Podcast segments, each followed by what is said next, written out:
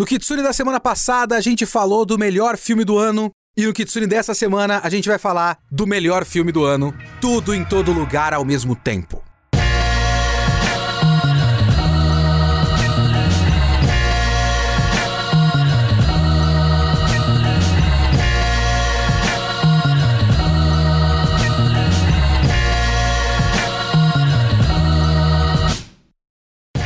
Sou o Leonardo Kitsune e o Kitsune da Semana é o meu podcast semanal para eu falar do que eu quiser, do jeito que eu quiser. E a ideia aqui é que toda semana tem sempre uma review diferente, que pode ser de qualquer coisa, pode ser literatura, mangá, anime, cinema, se eu vi, se eu li, eu quero falar, então é aqui que eu vou falar. Você pode comentar esse podcast assistindo as nossas gravações ao vivo em twitch.tv barra geekhere ou mandar o seu e-mail para leo.kitsune.geekhere.com.br ou comentar no site geekhere.com.br, faz a sua conta e comenta no post do podcast, beleza? Vamos lá.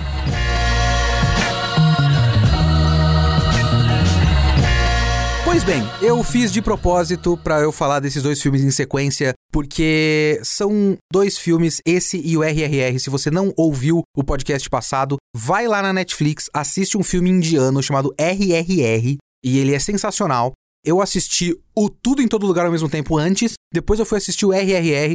São dois filmes que me lembram por que eu gosto de cinema.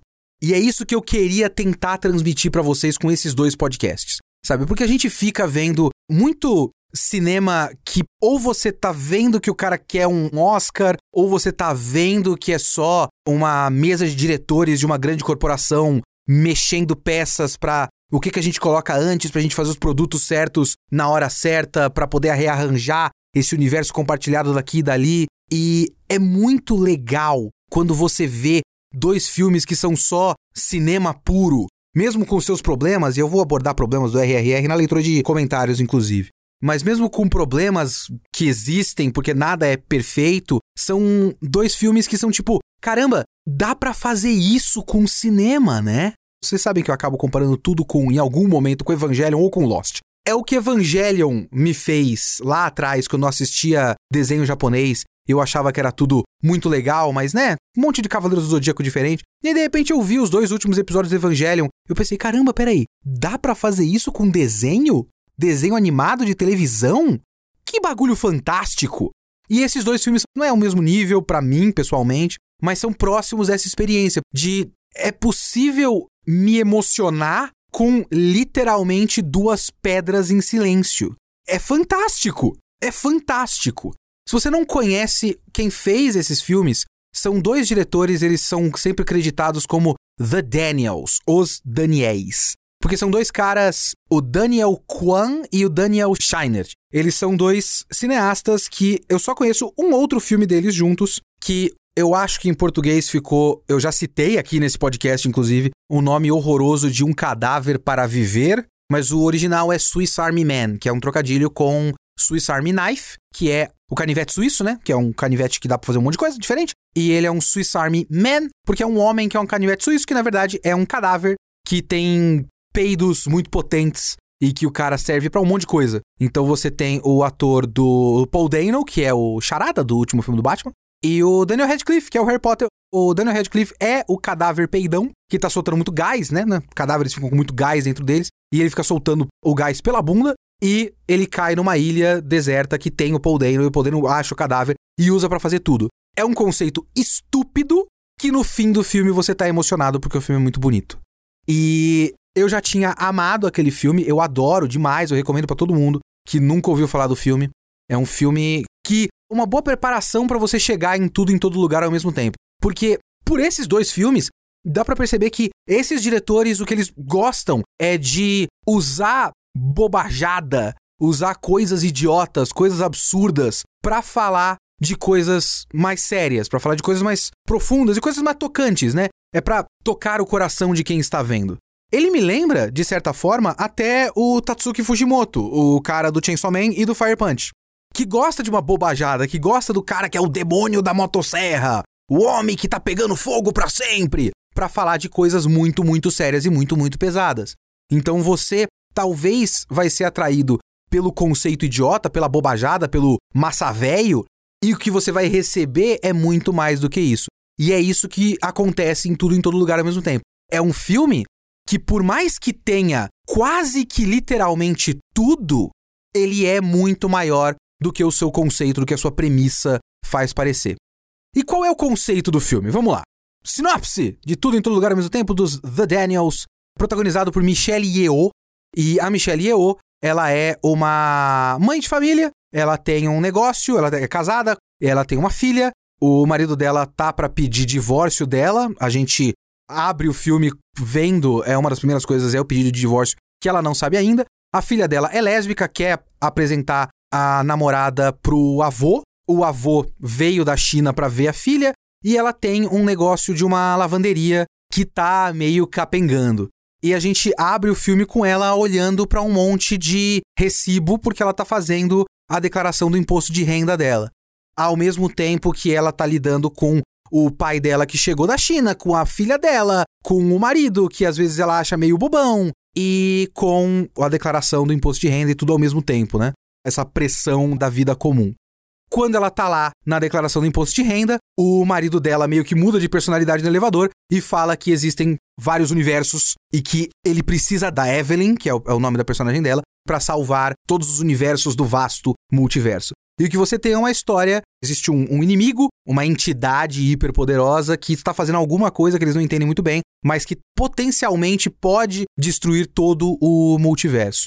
E você tem essa fuga, uma série de lutas e tudo mais, onde os personagens vão meio que acessando poderes que na verdade são habilidades que eles têm em outras realidades, porque existem várias, né, bifurcações na vida das pessoas, e a própria vida da Evelyn poderia ter várias possibilidades que não foram realizadas. Essas possibilidades estão em outros universos e ela consegue puxar essas habilidades para poder sobreviver nessa grande batalha.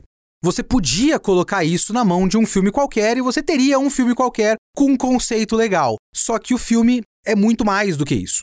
Uma das coisas que me encantam nesse filme é que assim, eu vi o filme duas vezes e eu acho legal ver esse filme mais de uma vez, porque da primeira vez que você assiste, você pega as coisas que estão na tela ali e você vai meio que sacando, pegando o clima e a atmosfera, e várias dessas coisas parecem apenas uma criação de atmosfera, mas da segunda vez que você assiste o filme, você vai percebendo que cada uma das coisas que ele colocou, que os diretores, né, colocaram na tela, tem uma função.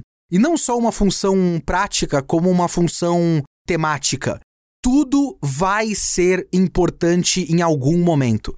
Além de a gente começar a ver a criatividade dos caras, né? A quantidade de coisas diferentes que eles conseguem pensar para encher aquele mundo, aquele mundo rico, ele consegue ser ao mesmo tempo funcional num ponto de vista prático, né, de construção de mundo. Tipo, quando a gente vê a casa da mulher com várias pilhas de recibos e um monitor com as câmeras de segurança e tudo mais, e várias coisas acontecendo ao mesmo tempo, e a filha deles, né, olhando para as roupas girando na máquina de lavar, você olha essas coisas e você sente o que você precisa sentir, a sensação que você precisa sentir da vida indo embora, da pressão, da quantidade de coisas que estão se amontoando na vida daquela personagem principal e da tristeza que essas coisas trazem na vida dela e de como ela coloca essa pressão em si mesma, porque ela realmente acredita que ela é muito importante na vida de todo mundo. Ela fala isso sobre o marido dela. Por exemplo, às vezes eu fico achando o que, que seria da vida do meu marido se não fosse eu. Então, você percebe essas coisas num nível emocional, num nível atmosférico. Quando você volta da segunda vez para assistir, você começa a perceber que tudo aquilo também tem uma função não só prática, como aquilo vai voltar, aquilo vai aparecer de novo. Qualquer pequena piadinha, qualquer pequena referência que se faz vai ter uma função em algum outro momento, como também são dicas das coisas que estão sendo trabalhadas, de elementos que vão ser reaproveitados. O fato de a filha deles abrir o filme olhando para uma porta de máquina de lavar circular com coisas girando em círculos é uma dica muito grande. O fato de ela ter na sala dela um monitor com várias telas de vários ângulos diferentes, meio que simbolizando vários universos diferentes, já é uma dica. Só o fato de um daqueles recibos que é o recibo mais importante do filme inteiro, depois, mais tarde, ser circulado por uma caneta preta muito grossa várias vezes e formar um círculo preto é muito importante para a história. O fato de que eles estão chegando no prédio da Receita Federal e tem uma pessoa girando aquelas plaquinhas de anúncio de apartamento, né? Ou de pizzaria, acho que é de pizzaria, na verdade, que tem uma setinha, né? Ele tá girando a placa da setinha. É uma coisa que vai ser reaproveitada mais para frente. Então tudo é um elemento prático. Você tem que prestar atenção em cada um dos elementos, porque nada vai ser desperdiçado. Tipo, os caras têm o cuidado de preencher a tela com elementos que cada um desses elementos tem uma função e essa função não é só prática, como também é temática. Tudo aquilo simboliza alguma coisa. Tudo aquilo representa algo na vida de alguém. E eles brincam muito com a forma, né? Eu gosto muito disso, de como, até por exemplo, num momento em que a Evelyn começa a se ver rachada, ela começa a perceber que ela não é uma só.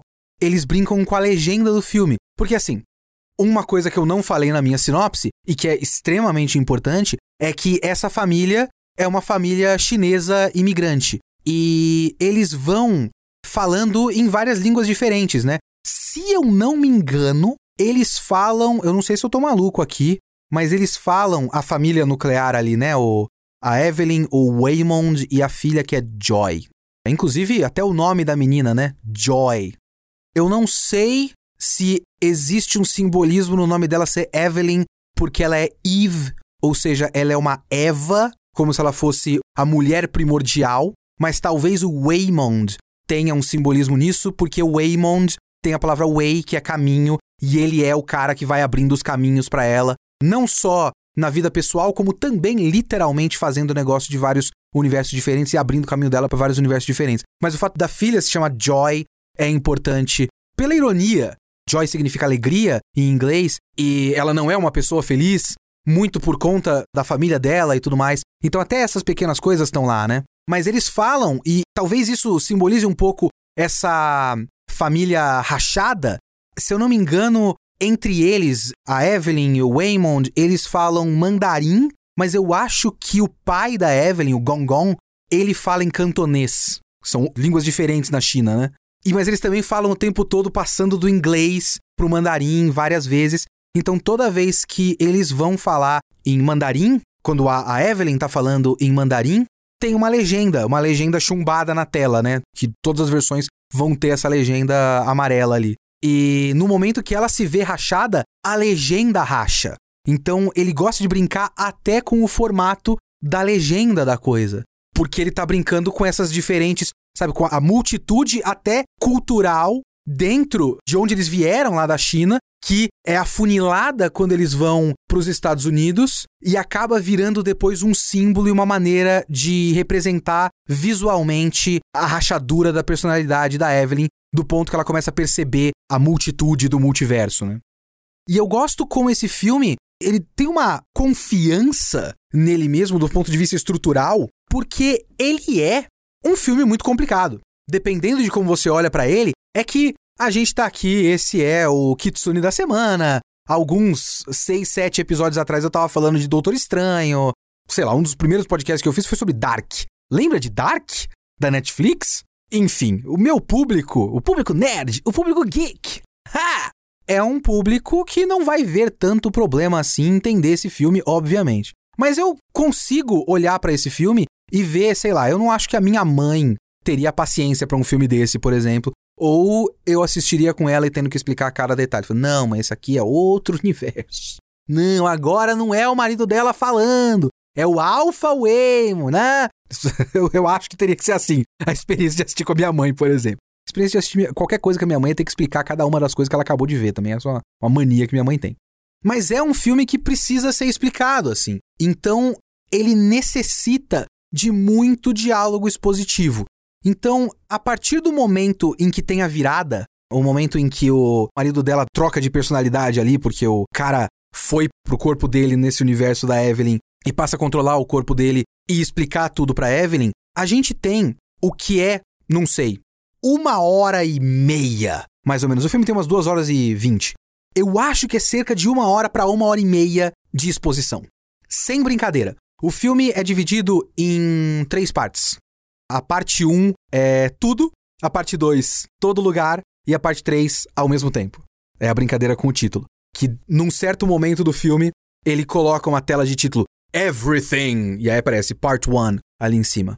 E toda essa parte que é o Everything, que é a, a parte 1, o capítulo 1 desse filme, é a parte expositiva. Se vocês me acompanham há alguns anos, talvez vocês saibam a minha resistência, a minha raiva de diálogo expositivo ruim. Se tem uma coisa que me dá nos nervos, é diálogo expositivo ruim. Eu sempre vou lembrar do exemplo da IG, da época do canal chamado Digibro, que fazia os vídeos sobre Sword Art Online. E tinha uma contagem de cenas, talvez da primeira temporada, não sei se da primeira ou da segunda temporada, que consistiam em personagens vão para um restaurante, um café ou uma taverna, sentam em cadeiras e fazem diálogo expositivo. E aí é plano contra plano e eles falam. E isso é muito comum. Esse filme precisa explicar muita coisa e ele passa muito, muito tempo explicando coisas. Só que essa parte expositiva é com certeza a parte que marca todo mundo, porque é a parte que é a parte mais divertida, é a parte da doideira. Porque esses caras, o que eles gostam, como eu já falei, é de fazer bobajada e através da bobajada falar coisas. Então tem todo um período de bobajada. E é um período muito longo de bobajada e é maravilhoso. Simplesmente maravilhoso. E aí a gente tem dar os parabéns para todo o elenco, porque os quatro personagens principais, que são a Michelle Yeoh, a filha, a Joy, é a atriz Stephanie Su, que eu não vi, não conhecia de nenhum outro lugar. O marido, o Waymond, é o Ke Kwan, que ele é o Short Round do Indiana Jones. Eu esqueci como é que ficou o nome do moleque em português. Enfim, esse cara era o Short Round lá do segundo filme do Indiana Jones. E tem a Jamie Lee Curtis como a Deirdre. Que nome bizarro de se pronunciar, Deirdre. E o sobrenome dela é horroroso também, mas eu esqueci agora. Mas é Deirdre.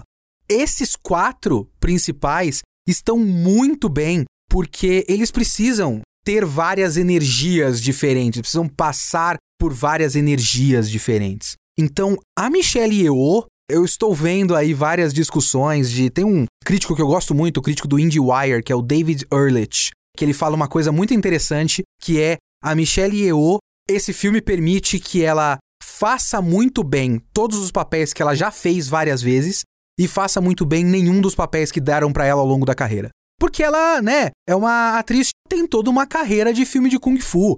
Então ela tem essa fisicalidade, ela tem esse talento e ela foi sendo escalada para esse tipo de coisa. Eu não sei se ela já foi escalada com frequência na carreira dela para dramas familiares ou para comédias, mas ela consegue segurar o drama familiar e consegue segurar a comédia. Então ela faz um monte de coisa. O cara que faz o Waymond é um cara que você acredita que ele é um cara muito foda, você acredita que ele é um bobão na personalidade normal dele, e depois tem uma cena que é lá referência àqueles filmes do Wong Kar-wai, que eu deveria saber o nome, mas não sei porque eu nunca vi, que eu deveria saber mais sobre cinema, mas não sei tanto assim, que ele é tipo um cara super sexy, sabe? Um maluco com o cabelo para trás e tal. A filha, né, a Joy, que é a adolescente, não exatamente adolescente, já é uma mulher adulta, mas enfim, ela passa uma espécie de uma energia de adolescente de saco cheio. Inclusive tem um mini, uma micro ceninha onde ela tá com aquele cabelo de Cine Kid. Sabe aquele cabelão emo horroroso do começo dos anos 2000? E que ela tá muito adolescente, de você está estragando a minha vida! Bem clichêzona, mas ela também é tipo uma entidade cósmica doida. E a Jamie Lee Curtis, que, mais uma vez citando a crítica do David Ehrlich, se tem uma coisa que eu não imaginei que ia acontecer é que eu ia presenciar uma ótima cena de luta com a Jamie Lee Curtis em 2022. E eu gosto muito, muito da performance da Jamie Lee Curtis, porque ela já foi de tudo, ela já fez de tudo, mas é muito da hora você ver como ela tá num papel que não é exatamente importante nesse filme. Tem trechos onde ela é tipo uma minion apenas. Ela, ela é tipo mais uma pessoa na tela, sabe? Então, quando ela tem que ser isso, ela é só isso. Ela é só mais uma minion na tela. Mas em outros momentos ela é tipo o Exterminador do Futuro. Ou em outros momentos ela é só uma funcionária pública cansada. E a energia de funcionária pública cansada dela no imposto de renda, lá na, na Receita Federal, e tipo, toda a caracterização do corte de cabelo horroroso, a barriga protuberante, assim, bem forçadona para fazer a composição da personagem, o figurino. Eu gosto muito do trabalho de figurino desse filme. É outra coisa que eu gosto muito, porque resume muito bem a característica de cada um desses personagens e ainda é usado para isso, tipo o próprio Waymond, que veste aquela polo listrada hiper sem graça com uma pochete zoada. E aí depois a pochete vira uma arma, então você tem que contrastar essa imagem daquele maluco com a camisa polo de homem casado há muitos anos, batendo em pessoas com uma pochete como se fosse num tchaco, que é simplesmente maravilhoso. O fato de a Michelle Yeoh passar quase o filme todo com aquele coletinho merda de mulher de meia idade, ou então as várias trocas de figurino da Jobutabuchi? Jobutubuchi? Jobutubaki? Jujutubaka? Eu deveria saber. Enfim, eu esqueci o nome também. É, mas as várias trocas de figurino dela são muito legais. Então você tem várias performances ótimas e várias cenas absurdas. Então é um filme que passa um longo período de tempo enganando você, fazendo você achar que o que você está vendo é só uma sequência de aleatoriedades. Mas até o fato de ser uma sequência de aleatoriedades é funcional, porque dentro do lore do filme, a aleatoriedade é uma maneira de acessar improbabilidades estatísticas ou inevitabilidades estatísticas. Então você faz um bagulho aleatório e você acessa uma coisa aleatória e você tem vários contextos diferentes e você vê uma sequência de coisas que você simplesmente não esperava ver, assim. O timing cômico da coisa é muito bom, né? Que o filme consegue passar de cenas pesadas, né? De drama familiar pra um humor muito bobo, assim. Eu, eu gosto, pequenos momentos desse filme. Eu gosto quando o cara fala, você tem que tomar uma decisão. Ou você se levanta e salva o mundo, ou você fica deitada no chão e sofre as consequências. A Evelyn imediatamente fala, eu vou ficar deitada aqui. Aí ela abaixa. Essa cena eu acho muito engraçada. Então você tem essa sequência de bobajada, assim. A Jamie Lee Curtis, a Deirdre, como se fosse o Exterminador do Futuro, andando pelo escritório da Receita Federal. Ou então a, a sequência de lutas. Tem um cara, ele aparece como um dos guardinhas, que é um cara chinês careca e que é um pouco mais parrudinho, assim. E é muito foda porque você vai vendo essas pessoas ao longo do filme e você acha que são só figurantes, mas eles continuam até o final. E esse cara e um outro maluco também, os dois que protagonizam a cena dos dildo. Vocês sabem do que eu tô falando. A, a cena dos troféus no cu. Essa cena é maravilhosa, simplesmente maravilhosa. E esses dois caras eu torço muito para eles conseguirem papéis maiores em filmes de luta. Porque esses caras lutam muito bem. Eles têm uma presença física de filme de cena de luta muito da hora. Conseguem segurar uma cena de luta com Michelle Yeoh, que é muito foda. O próprio Waymond, né, quando tem cena de luta, é maravilhoso também. Mas eu acho que ele tem, só no começo, ele tem aquela lá do pochete, eu acho que ele não tem mais, né? Não lembro agora, porque depois acaba. Bom, enfim, spoilers. A gente acha que a gente só tá vendo um monte de bobagem, tipo, ah, agora ela acessou o universo onde ela gira plaquinha e agora tá girando o escudo da tropa de choque. É só aleatoriedade, mas na verdade, esse é o diálogo expositivo do filme. Esse é o tipo de filme que. Eu não estudei cinema, né? Então, pau no meu cu, dane isso que eu tô falando. Ou troféu da Receita Federal no meu cu. Mas eu acho que é o tipo de coisa que deveria ser estudada em aula de roteiro básica, assim. Porque para mim é uma aula de como você fazer exposição de modo orgânico. Porque toda vez que eles precisam explicar alguma coisa, é porque essa coisa precisa ser explicada para a próxima cena funcionar ou porque a cena anterior era propositalmente confusa. Então você vê ou uma doideira e fala: "Nossa, o que está acontecendo?". Aí você tem uma exposição ou você tem algo que está sendo exposto para você porque imediatamente aquilo necessita que ela aconteça. Não é alguém para uma cena, fala: Ó, oh, então, tem um multiverso e não sei o que, tem esse aparelhinho que chama tal coisa, e ele faz não sei o que, e aí parece que você tem que sentar e tomar nota, pegar o seu caderno e tudo mais, e anotar a terminologia do negócio, porque aí alguma hora aquilo vai ser usado. Não! É tipo build-up e payoff imediato. Mas é muito foda como o roteiro desse filme faz build-up e payoff ao mesmo tempo a curto prazo e a longo prazo. Porque, como eu falei, é uma aleatoriedade, mas é uma aleatoriedade metódica. Tudo que tá na tela tem alguma função alguma hora. Todos os personagens acabam tendo, de certa forma, uma resolução ou alguma função em alguma cena.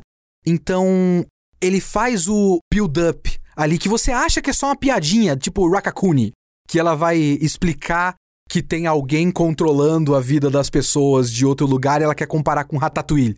Ratatouille, que eles falam em inglês, né? Por isso que ela fala Rakakuni. Enfim, Ratatouille, da Pixar lá, né? O rato controlando o cara lá, do, o cozinheiro. Então ela acha que é Rakakuni e acha que não é um rato, é um texugo.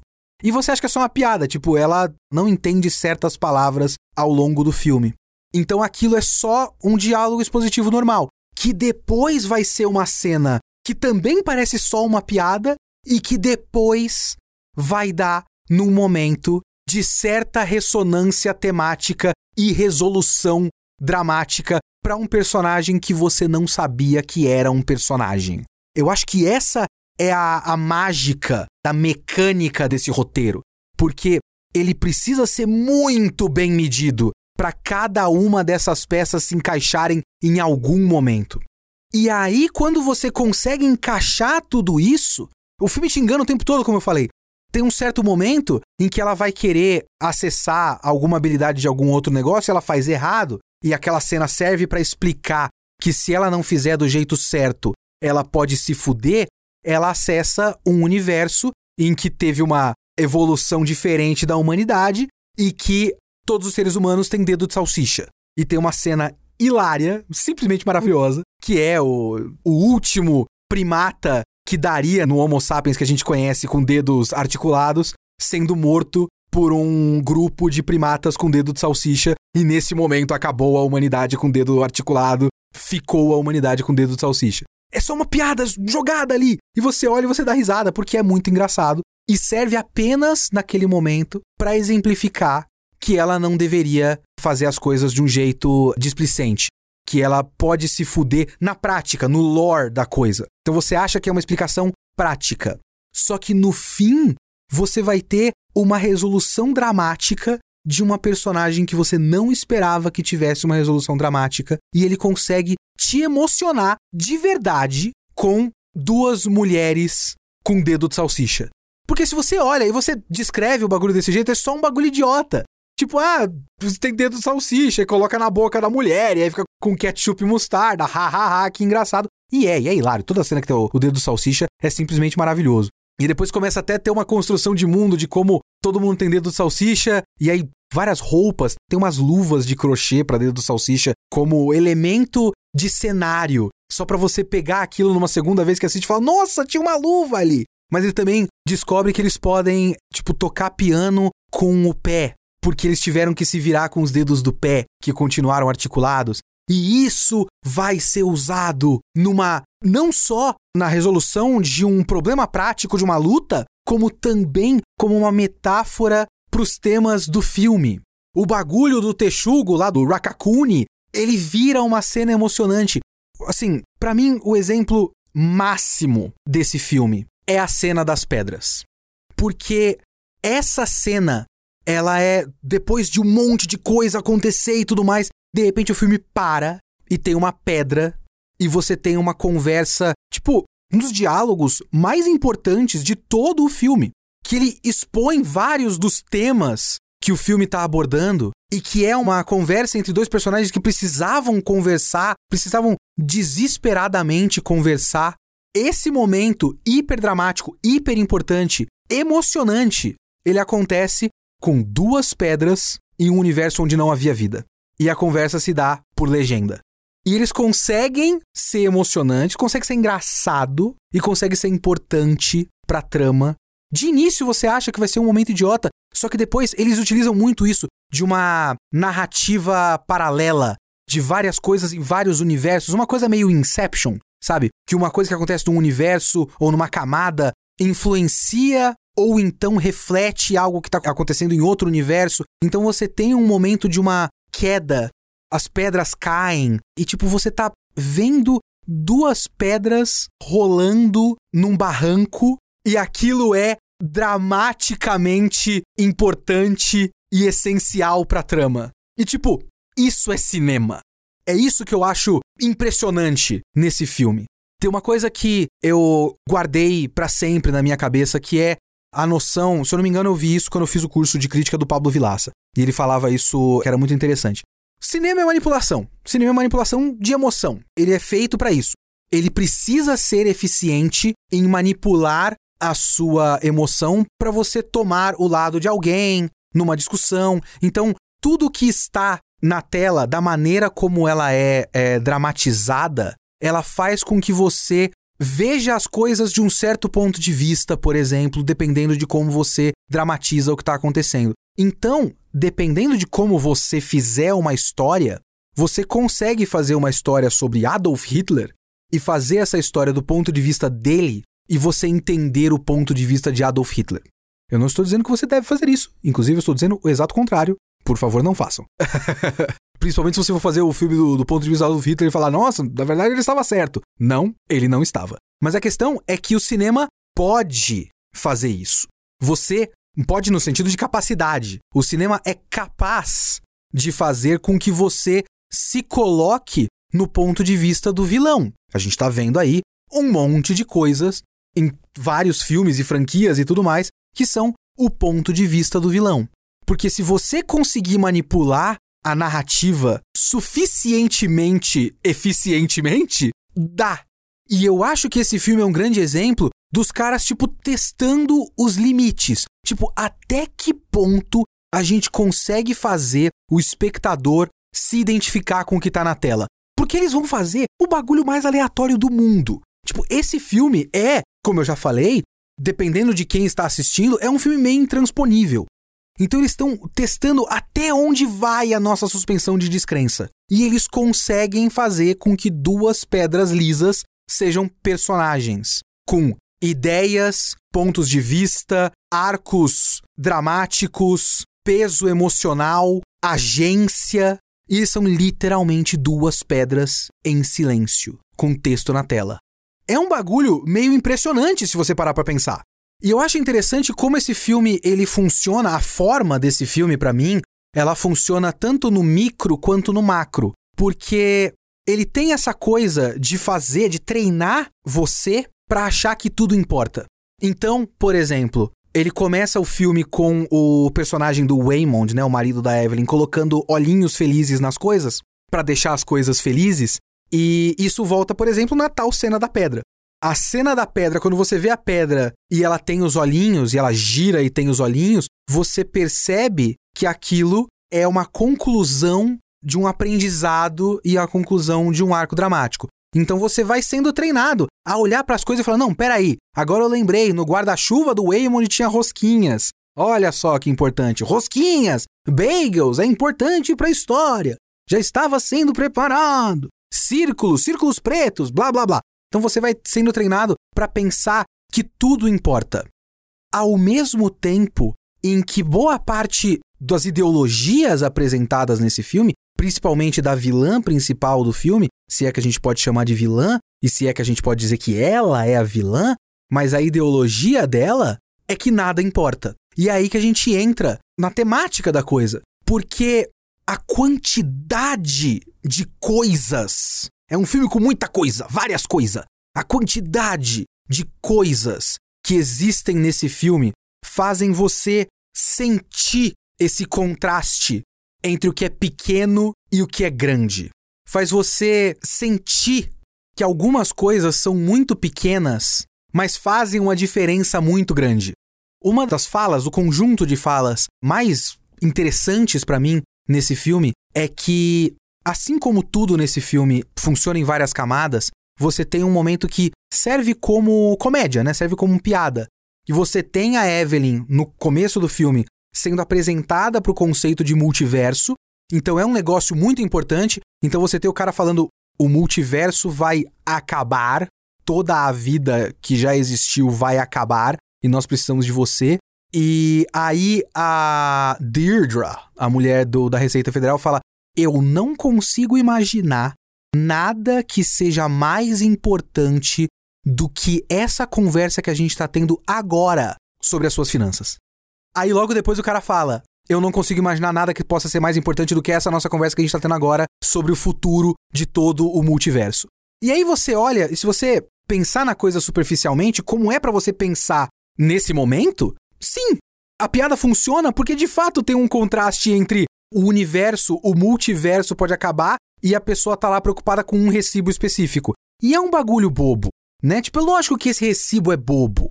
Se você pensar na multitude de possibilidades do multiverso, ao mesmo tempo que não. Porque essa personagem da Deirdre, odeio esse nome, essa personagem da, da Receita Federal, da Jamie Lee Curtis, ela também fala uma coisa que é muito interessante, que ela fala, tipo, depois que você passa anos fazendo isso que eu tô fazendo, você pode olhar para isso aqui e pensar que é só um amontoado de papel e recibo e tudo mais, mas eu não vejo um amontoado de papel e recibo. Eu vejo uma narrativa. Eu vejo uma história de vida. Eu vejo altos e baixos da vida de alguém. E de fato é isso. Porque as coisas que eu comecei a pensar enquanto eu vi esse filme é que, para começo de conversa, eu vi esse filme acho que dois ou três dias depois de declarar o meu próprio imposto de renda. Ainda bem que foi depois, porque se eu tivesse visto antes de declarar, eu teria ficado muito nervoso. Então eu já estava na fase do alívio. Uh, eu declarei o imposto de renda, eu não preciso mais pensar nisso. Eu sempre fico muito nervoso com imposto de renda. E isso é uma coisa, assim, eu não sei vocês, várias pessoas que ouvem o podcast talvez não estejam ainda declarando imposto de renda ou não precisem declarar porque é isento. De certa forma, feliz e infelizmente, eu não sou mais isento do imposto de renda. Eu gostava de ser isento porque eu não precisava fazer nada. Mas também era uma fase pior da minha vida, né? Mas aí agora que eu não sou isento, eu tenho que declarar. E sempre que tá no mês do imposto de renda, eu penso no negócio e eu fico literalmente ansioso. Tipo, literais mini ataques de ansiedade. Porque é um bagulho que parece que é um resumo de toda a sua vida e que se você não fizer direito vai dar muita merda.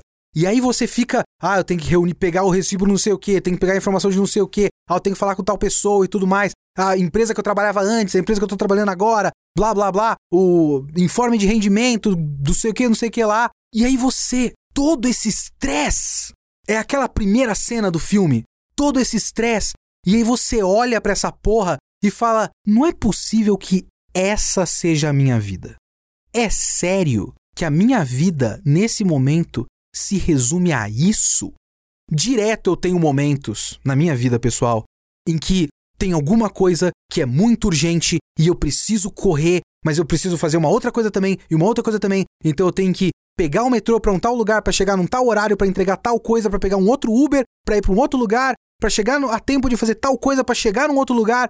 E aí eu paro e eu falo: "O que que eu fiz tudo isso? O que que eu tô alcançando com tudo isso? qual é a quantidade de obrigações que eu estou tentando cumprir e qual é o, o resultado final de tudo isso que eu estou tentando cumprir. Por que, que a minha vida não podia ser de outro jeito? Isso é interessante para mim porque esse é um lado, talvez, dependendo da maneira como você olha, um lado macro dos temas dessa história. Um lado grande. Porque esse é um lado identificável para mim. Tem uma coisa que eu nunca vou esquecer de uma das primeiras aulas de literatura na letras da minha faculdade. E a professora estava explicando que a gente gosta muito de histórias que têm temas amplos, né? Que a gente acha que estão tratando de temáticas que são universais. As pessoas gostam de universalidade. Então você pega lá o Hamlet e você pensa na temática da vingança. E isso é um resumo que muita gente faz. Hamlet é uma história sobre vingança. É uma ótima história, eu amo Hamlet, é o meu Shakespeare preferido, eu sou clichê, desculpa, mas é uma história sobre vingança. Aí ela disse que não, Hamlet não é só uma história sobre vingança. Hamlet também é uma metáfora, paródia, tiração de sarro, denúncia, etc. de, e aí eu não vou lembrar para você quais são os exemplos específicos, porque a minha memória não é tão boa assim, mas de coisas específicas que estavam acontecendo na política da Inglaterra na época em que essa peça foi escrita por William Shakespeare. Então, ela disse isso e desde então eu concordei e eu levo isso para mim, eu acho muito interessante, que eu acho mais interessante quando as histórias são específicas. É tipo a gente assistir anime e pensar que vários dos animes são histórias sobre superação e perseverança e, sei lá, trabalho em equipe, por exemplo. E isso é interessante, são temas que a gente consegue se relacionar à distância. Eu tô aqui em São Paulo, no Brasil, no hemisfério sul, no ocidente. E eu consigo me relacionar com um bagulho que foi feito no Japão. É legal, mas é mais interessante entender o que essa ideia de trabalho em equipe e de pensamento de grupo representam no contexto do Japão. A especificidade pode ser, eu acho pelo menos, aí vocês podem discordar. Não é universal que eu tô falando também. Mas eu acho mais interessante a especificidade do que a universalidade. Tentar entender o que especificamente criou essa história. Então, o tudo em todo lugar ao mesmo tempo, ele fala de coisas universais, ele fala de família, ele fala de aceitação, ele fala de diferentes maneiras de olhar o mundo, de ponto de vista. Tipo, o próprio ponto de vista da Evelyn, da maneira como ela vê o mundo, em contraste com o marido dela, simbolizado, por exemplo, pelos olhinhos, né, os googly eyes lá. E esses são valores universais que todo mundo consegue entender. Só que essa história não é só universal, ela também bastante específica. Por quê? E aí eu não posso falar por essas pessoas, mas claramente a história é sobre isso. Essa é uma história sobre a experiência da comunidade imigrante chinesa nos Estados Unidos e de como é uma família especificamente chinesa e especificamente chinesa nos Estados Unidos. A diferença geracional, as expectativas, o peso das expectativas, isso é uma coisa que toda hora a gente vê reforçado em várias mídias diferentes, em várias formas de arte diferentes. Outro dia eu vi um, uma sketch de comédia brincando com isso de um comediante americano descendente de chinês, acredito eu que era chinês, ou é eu que estou sendo preconceituoso aqui? Talvez fosse chinês, agora não sei. Mas brincando com essa coisa da pressão dos pais e de como os pais querem que os filhos sejam os melhores, eles ficam comparando filho um com o outro. Tipo, ah, meu filho é médico. Não, mas o meu filho é neurocirurgião. Não, mas o meu filho é neurocirurgião da Casa Branca, não sei. Tipo, ele vai exagerando para fazer essa disputa de qual é o filho melhor, porque isso é até uma piada recorrente nas comunidades leste asiáticas imigrantes, nas próprias comunidades leste asiáticas que não são imigrantes, dessa coisa da pressão dos pais. É uma coisa muito comum. Eu vejo isso em, principalmente em famílias chinesas e em famílias japonesas. E aí eu também não sei quais são as particularidades, as diferenças entre essas duas culturas, que não são culturas iguais, mas que têm essa similaridade pelo menos. Então isso é importante nesse filme. O quanto o pai da Evelyn moldou a Evelyn e o quanto a Evelyn moldou a Joy e o quanto, de certa forma, a Evelyn é a vilã desse filme e precisa com o tempo aprender a não ser a vilã desse filme, porque ela criou o problema que é o filme. E ela criou o problema que é o filme não só por uma coisa de particularidade da personalidade dela, como também uma consequência de uma passagem geracional que vem de algo muito cultural e específico. Então o filme está trabalhando o tempo todo essas coisas de macro e micro. É um filme que fala sobre algo muito particular de uma família muito específica e que precisa ser resolvido nessa família muito específica, mas também aborda todo o multiverso desde o começo da vida até o fim de tudo que existe. Então ele de fato é sobre tudo. Tudo importa. Mas de fato ele é sobre coisas muito pequenas. E de fato nada importa. Porque só importa o que você quiser que importe, da maneira como você quer que importe.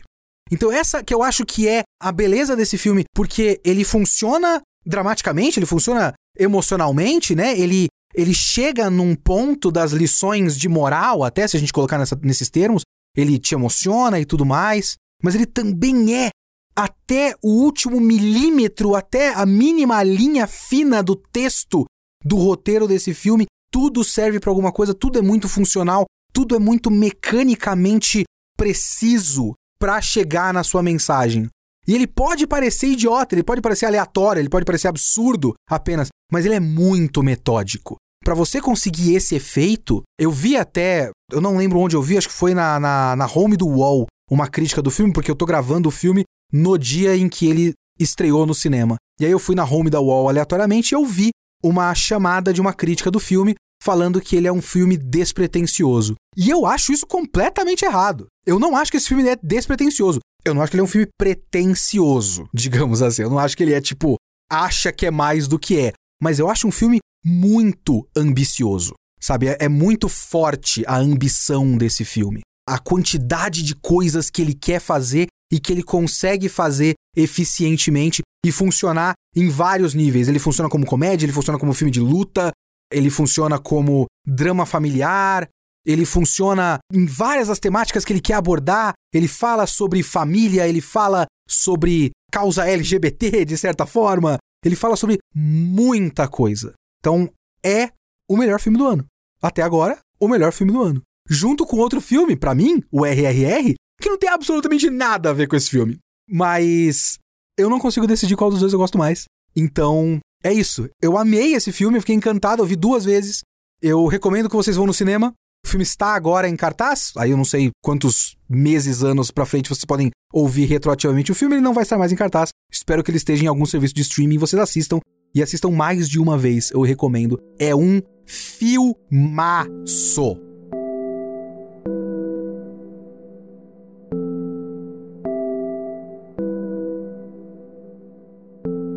Pois bem, então vamos para os e-mails e comentários do Kitsune da semana passada sobre o melhor filme do ano, RRR. O RRR. Recebi alguns comentários interessantes aqui, inclusive tem um primeiro comentário que eu recebi já é um comentário profético. Discordo.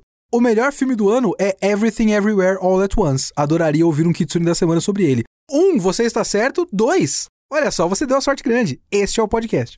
Tem um comentário aqui do Pedro Henrique falando que ele viu esse filme de relance quando meu pai estava assistindo e captei essa energia de filme indiano bizarro exótico naquela cena da ponte e pensei, kkk.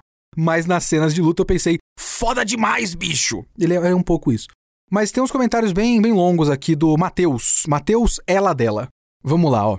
Faz um comentário bastante longo sobre a questão da mudança de visual dos pelos faciais do rádio. Isso é, né, uma das maneiras de eles representarem visualmente a mudança de lado, né? Ele tem aquele corte bem. É tudo isso que ele tá comentando, eu vou comentar com as minhas palavras. Ele tem aquele, aquele corte bem rente ali, só com o bigodinho encerado quando ele tá do lado britânico, mas quando ele tá com o Bean, ele tá com a barba mais por fazer, então ele tá mais leve, mais solto, sem precisar daquela rigidez, né? No meio do filme, quando ele volta pro lado britânico e tá torturando o Bean sob ordens dos colonizadores, ele volta com aquele visual é, mais controladinho. E depois, no fim do filme, e tudo é, é interessante porque ele comenta aqui, ó. Lógico, um preso acorrentado não consegue aparar a barba, porque lá no fim do filme ele é preso, o próprio rádio é preso e fica com a barba grande, né? Então é lógico que ele não vai poder se barbear. Mas mesmo assim, existe uma inteligência do roteiro de fazer com que essas coisas sempre façam sentido. Então, ter o cuidado de medir os momentos em que ele está do lado do Bean para coincidirem com quando ele ficar com a barba por fazer inevitavelmente, porque ele tá na solitária, com a, com a barba cheia, porque ele tá na solitária, ele ainda não vai quebrar a lógica visual do filme. E se tem uma coisa que esse filme é muito bom de fazer, é obedecer a sua própria lógica visual. Eu tinha até esquecido de uma coisa muito interessante, que é a cena, se eu não me engano, o momento em que eles dão a mão um pro outro e tem a, a, o título do filme, é, o final, né, a conclusão da cena da ponte quando eles salvam o menino, é dentro d'água com o trem pegando fogo dentro d'água. Então eles estão tipo, primeiro que é uma demonstração de força, né? Eles estão correndo dentro d'água, ou seja, eles são muito fortes e eles estão correndo num ambiente que tem fogo e água ao mesmo tempo. Então tá, o filme está sempre obedecendo a lógica visual dele, e isso é, é, é uma coisa que esse filme é muito bom de fazer. Mas aí tem um outro comentário que eu acho muito interessante. Dele não é dela, né? Mateus, ela dela. Desculpa. Desculpa, de verdade. Uma coisa que me incomodou no filme é como a população nunca de fato faz algo efetivo nos seus momentos de revolta. Na cena inicial do rádio espancando manifestantes, no maior estilo defensor de vidraça de banco, é, naquele momento ele tinha que fazer isso, né?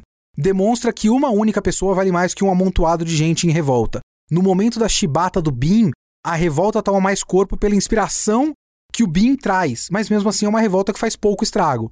Eu fiquei o tempo inteiro do filme esperando um grande momento em que o rádio ou o BIM, isso eu tava também, viu? Transportariam uma arma para a população e então, com as armas, as pessoas derrubassem a base e a mansão britânica. Mas é somente dois homens que fazem isso sozinhos no maior estilo Vingadores. Numa tentativa de supervalorizar esses personagens, que foram figuras reais, acaba desvalorizando o potencial da massa popular, essencial em todas as revoltas anticoloniais da história. O filme termina aonde eu jurava que seria o momento da preparação pro clímax do mesmo, com as armas entregues à população. Eu também pensei que seria isso, tipo, o começo do terceiro ato seria eles pegam as armas entregam, e aí o final do filme seria a revolta do povo com as armas. Porque parecia que ele tava construindo para isso, né? Mas aí ele construiu para isso para ser tipo, ok, eles fizeram a missão deles, agora vai começar a revolução. Porque tem, né, uma forçação de barra, que é parte daquilo que eu falei no podcast também, de é muito estranho você pegar duas figuras históricas reais e transformar em figuras, assim, super-heróicas e no final divinas. Porque eles são seres humanos, você sabe que eles existiram, são só pessoas. Mas como o filme precisava elevar eles a esse ponto, o filme precisava que tudo que é realizado no filme fosse realizado por eles. E aí você tem esse efeito, né? Que realmente, do ponto de vista político, é fraco, é, é ruim. Do ponto de vista narrativo, visual, é ótimo porque o filme é fantástico. A cena final deles, Vingadores lá no meio da floresta, é muito foda, é muito fantástica, muito magnífica. Mas também é um pouco da magia do cinema, né? Que enquanto você tá vendo isso, falando, caramba, o cara com a flecha de granada. Aí acaba o filme e fala, mas eles são heróis da revolução, cadê a revolução? Então, né, o cinema te engana nesse momento, você tem que sentir a coisa na hora. E aí depois o que você pensar já é parte do pós-experiência e não da experiência. Mas eu concordo com você. É um problema do filme, sim. Um problema que talvez se a gente fosse indiano, a gente tava mais revoltado com isso. Mais puto com isso com certeza não é um filme que é 100% todo mundo gosta na Índia. Mas é um fenômeno cultural lá, né? Muita gente gosta do filme. Acho que é a segunda maior bilheteria da história, um negócio assim. Então, não sei o quanto isso está sendo discutido, mas alguém lá está discutindo sim. Talvez todo mundo que levanta a voz para falar, oh, mas podia ter o povo aí fazendo alguma coisa. Aí vem umas outras 15 pessoas falando, ah, vai tomar no meio do seu cu, o filme é legal, ah, se fuder, estraga prazer, cinéfilo cult. Isso deve rolar na Índia também. Muito obrigado pelos seus comentários. Façam a sua conta em geekhere.com.br, comenta aqui este podcast também, ou manda e-mail para leo.kitsune.geekhere.com.br. Não esquece que tem as lives. Quinta-feira, 5 horas da tarde, live da gravação deste podcast, ok? Ok.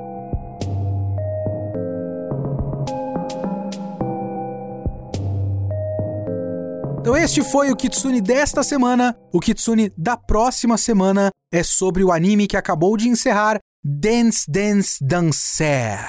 Até lá.